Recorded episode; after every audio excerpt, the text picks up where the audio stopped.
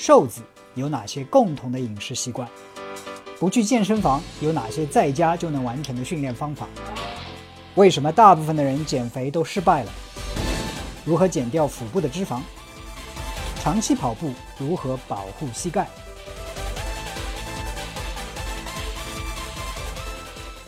如何延缓衰老？啊，大家好，我是 Mike，欢迎来到我最新一期的健身问答节目。那很明显，今天这个话题我们是讲有关衰老的话题啊，这个就不光光是一个健身的话题了啊。你如果听我的节目有一段时间的话，你也啊知道，其实我很感兴趣的一些啊话题就是健身啊、运动啊、营养啊、健康啊。那今天我谈衰老，为什么突然之间啊想选这个话题呢？这个倒不是因为哪个人在我下面进行留言，或者是问我问题。啊，其实衰老呢是我自己一直在啊经历的这样一个过程，我相信你也在经历啊。你如果不知道我的一些基本情况的话，我今年四十二岁，一九七七年出生，啊，对于很多人来说已经步入中年的这样一种状态，啊，自己也感到啊年龄对我身体、对我精神状态的一些营养，呃，一些影响。但是最关键的是。啊，昨天晚上我在看一本书，叫做啊，是个英文的书，叫做《Lifespan》，也就是说啊，寿命这本书。啊，为什么想到看这本书呢？其实看这本书，想看这本书已经有很长一段时间了。在前一段时间，在美国的时候，在 YouTube 上看了一个视频，啊，是有一个哈佛大学的教授叫 David Sinclair 讲的有关衰老的一个视频，让我非常的啊。着迷，啊，所以我就预定了他这本书。昨天啊，亚马逊他这本书正式的发布，我在第一时间就下载了他的语音版本，迫不及待的昨天晚上听了大概有啊，没有都听完，整个听完的话要十个小时左右。啊，我听了大概两个小时，所以听了大概五分之一，啊，然后迫不及待的要把我学到的一些东西跟你分享，以及我自己的一生一些亲身的经历。那我主要今天这个节目我会花这么几点来来讲，第一个是关于衰老，啊，有一些哪一些理论，以及本书它有一些哪一些新的观点。当然，我们最关心的，接下来我会讲一下，就是啊，这个书的作者他建议有哪一些做法。最后呢，我再。啊，谈一些自己的亲身体验，所以四个部分。那我们现在就直接切入切入正题。关于啊衰老，关于衰老呢，可能我们有没有想过，其实从我们生下来的那一天开始，甚至从我们胚胎的啊开始发育的那一瞬间开始，啊，整个人生命的过程是一个成长的过程，但是也是一个在衰老的过程。长久以来，我们都认为啊衰老是不可避免的这样一种现象。你去看自然界的。万物啊，特别是生命，几乎都不可避免的，就是遇到衰老这样一个问题啊。关于衰老有很多理论，就是但是也没有哪一个理论就是一定正确。大致上有这么几种哈，主流的一个是 DNA 的损伤理论，认为啊衰老呢是来自于啊基因啊，DNA 就是很说白了就是我们的基因，它日积月累有很多的因素，环境因素、化学因素啊、放射性的因素等等。造成了我们基因的损伤，然后随着时间的推移，日积月累，这些损伤越来越多的话，就会导致我们的衰老。还有一种理论呢，就是叫做，嗯，自由基损伤。当然，自由基损伤就不光光包括对我们基因的损伤，还包括对我们的蛋白质的损伤，对我们脂肪的这种啊损伤。啊，自由基的话，其实啊，如果说你关注皮肤的，很多说哦，都是自由基的伤害。自由基是一个化学，呃，非常活跃的这样一种。呃，氧氧的这种这种呃这种这种就自由基吧，然后它会攻击，很容易造成反应啊，攻击 DNA，攻击蛋白质，攻击脂肪等等，这样的损伤日积月累之后呢，就会啊导致我们的老化啊，这个也是比较主流的一一种理论之一。另外还有一些理论，当然可能牵涉到啊我们的营养学的话，就是说人体。吃糖过多的话，容易糖化，糖化被糖化修饰的蛋白的话，更加容易导致被自由基的损伤。所以这个不是一个根本的理论，但是是从营养的角度来说，啊，吃糖太多的话，容易老化的更快一点点。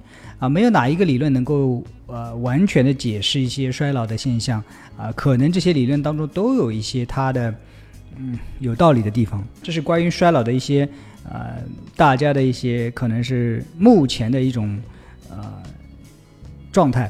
但是这本书呢，这本书的名字叫做《Lifespan》，OK，作者是叫 David Sinclair。啊，这本书他的观点是有有这么主要几点啊，我还没看完的，只是我我已经看完的这一部分，已经看他的那个视频 TED Talk，我我我学到了一些啊。第一，他提出了衰老并非不可避免，啊，他的书的名字叫做《Lifespan: Why We Age and Why We Don't Have to》，我们为什么变老，以及为什么其实我们不不必要。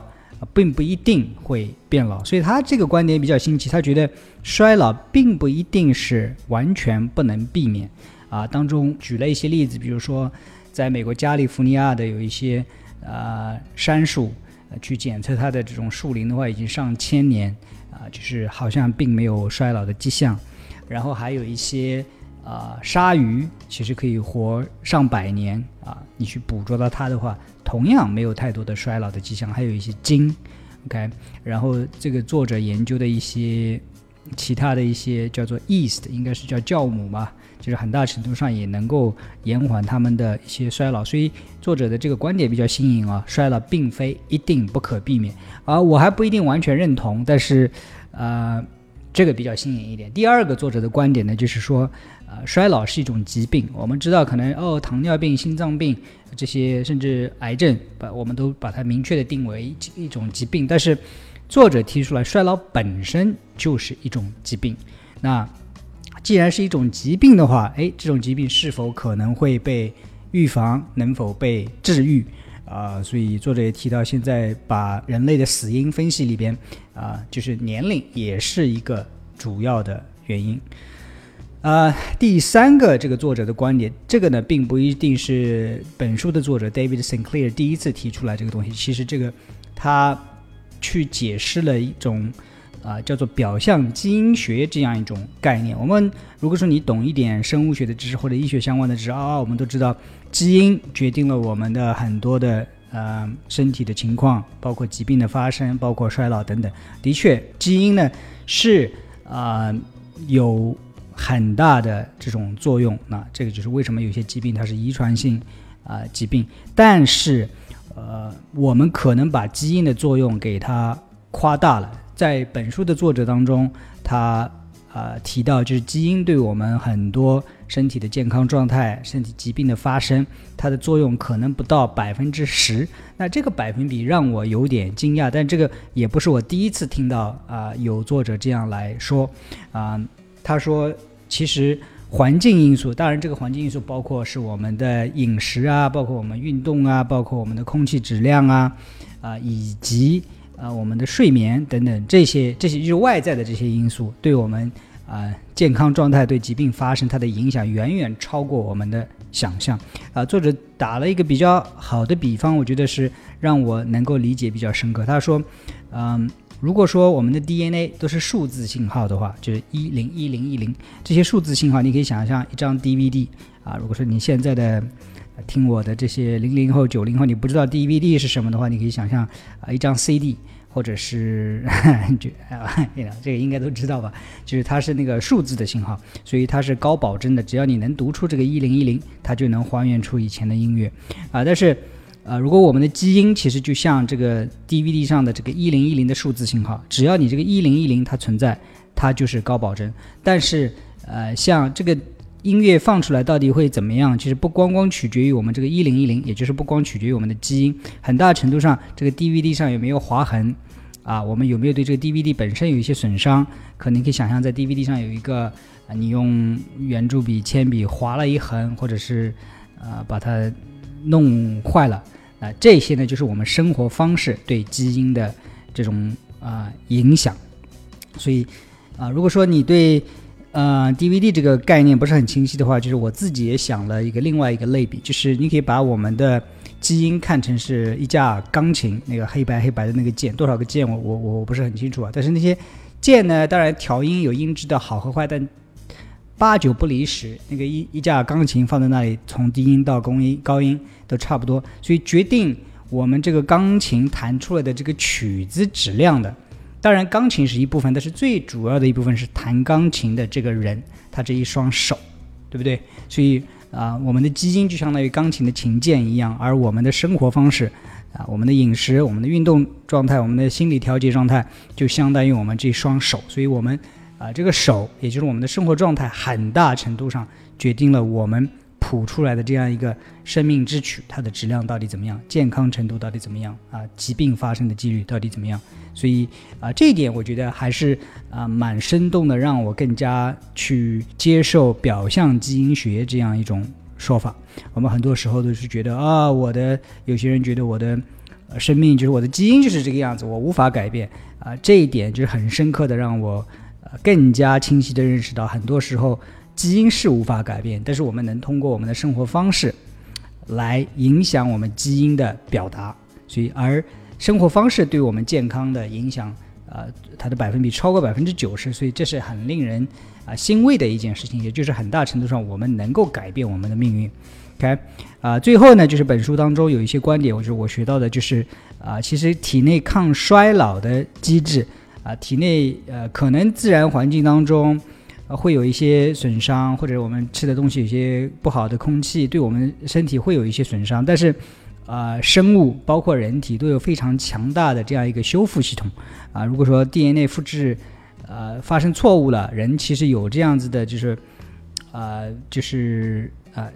修理系统，修理工他会说：“哎，你这里错了，把它修复掉。”其实啊，就我就不深入的去讲了。他具体的讲了有一些他研究的一些基因啊，还有其他实验室做的一些基研究的一些基因。大致的意思就是说，人体有非常强大的这个修复系统啊。如果说只要我们能够适当的激活这些修复系统的话，通过因为时间因为时间的推移累积的这些细呃这些损伤，很大程度上能够被修复。那么抗衰老的这个机制呢，也就是通过一些方式来激活我们自己的修复系统。那这个呢，也不是我第一次听说，但是这个研究啊，这个作者呢，因为他是处在抗衰老的这个研究的前沿，他用了很多呃最新的研究的这些结果来证明他这个观点，有些。呃，实验的数据来自于二零一九年啊。你听到这个节目的时候，我是在二零一九年九月十一号录的这个节目。作者这个书呢是九月十号发布的，它里边很多的研究结果已经是二零一九年的研研究前沿的东西，所以这是我非常喜欢这本书的一个原因。因为作者他是在研究的第一线，而且在这个领域呢是啊非常有广阔的视野，他把很多最新的东西都已经啊告诉我们。呃，关于医学的东西，很多时候需要花几十年研究的成果才可能被啊用到我们的这个临床或者是日常生活当中去。所以，关于衰老，我们等不长，等不了那么长时间。每个人都想，啊，我 我假设每个人都想尽早的去预防衰老。OK，那。那关于本书的一些观点呢，我就聊到这里。那最后呢，就是接下来两个部分，就是具体应该怎么做哈。具体一些机理我就不讲，但是作者自己的一些做法啊，很多的做法其实跟我自己也有点类似的。第一点，适当控制热量的摄入，呃，摄入，也就是说少吃一点。那这个少吃已经被证明了是迄今为止可能最有效的，适用于所有动物的延长动物寿命的这样一个方法。具体的机理我就不讲了哈，就是适当的少吃一点。第二个一点呢，就是说多吃植物来源的食物啊，这个呢我以前也说过，呃，可能有几方面原因，大家也不是很确切的知道是什么。第一，植物呢，我以前说过，植物是化学家，里边有很多，呃，合成很多它的这种化学的物质对我们有利，比如说一些植物色素啊，叶绿素啊，还有什么花青素啊等等，你可能听说过。另外还有一个呢，可能的机理就是植物的这些色素当中，可能某种程度上能够激发我们自己的一些。修复机制，比如说啊，西兰花，我们都知道。你如果看过我的另外一个节目啊，吃不胖的三十个超级食物里边，首选的第一个蔬菜，我推荐的就是西兰花。因为吃进西兰花之后，它里边能够呃有一种化学成分，能够激发我们自己身体的排毒机制，还有修复机制。所以多吃植物来源的食物啊。第三点就是怎样啊延缓衰老的话，就是控制蛋白质的摄入。那我是一个做健身的人，但是我不是一个很盲目的这样做健身的人啊。五年之前的话，我也是被那些健美呃这个行业它很多东西影响，认为蛋白质就是越多越好，要要长大肌肉。但是最近两年，我看了很多啊医学方面的书籍啊，都表明过多的蛋白质摄入能够增加肿瘤的发生率，对于延长寿命不利。啊，就是具体原理我也不讲了，其实简单的这么理解，就是当你的身体觉得你的蛋白质很充足的时候，它就会啊。对于修复自己一些损伤的蛋白质，它就不太那么警觉啊。反正蛋白质很多，有些坏了就坏了吧。反过来看，如果蛋白质的摄入量有所控制的话，人体觉得，哎，我蛋白质不够了，那我怎么办？哎，哪些已经损伤的蛋白质啊？你我把它重新啊，垃圾回收一下，就是把你消化掉，然后消化成氨基酸，然后重新合成一些啊新的好的蛋白质。OK，所以适当的控制蛋白质的摄入，那这一点对于很多可能。脑子里还想着只想长大肌肉的这些人，可能是一个挑战，对我自己也是一个挑战，能够接纳说啊，适当适量蛋白质的摄入是一个很大的思想转变。啊，第三、第四个。怎样能够延延缓衰老？那就是运动啊。关于运动呢，你如果听我的节目有一段时间的话，你也知道啊，运动的好处有很多很多。关于它运动的好处的机理呢，我在前面的好几档节目里边都已经讲过啊，我这里这里就不再赘述了。简单的说，运动能够激发，是其实这是给我们身体一定的压力，让我们身体激发我们自己的修复机制。OK，啊，第五点。那就是作者也推荐的，就是间歇性进食。说白了，就是有一段时间，就是呃，可能少吃一两顿饭。那我自己差不多每两个星期会做一次的，就是二十四小时的这样的进食。二十四小时里边一点卡路里都不摄入，只喝水或者是绿茶。OK，呃，同样也是模拟一种呃压力，就是。啊，让你觉得哦，身体觉得饥荒来了，我身体好像怎么热量不足了？那怎么办？我把自己已经已经损伤的这些组织啊、细胞啊、分子啊进行修复之后循环利用。啊，其实你可以把它呃看成是人体的对于呃一种功绩的一种演习。当你的身体总是不断经常的处于这样一种啊有小的这种压力的时候，人体会有很强的抵抗机制。到时候真的如果说有什么疾病来了，或者是肿瘤细胞来了，人体可能。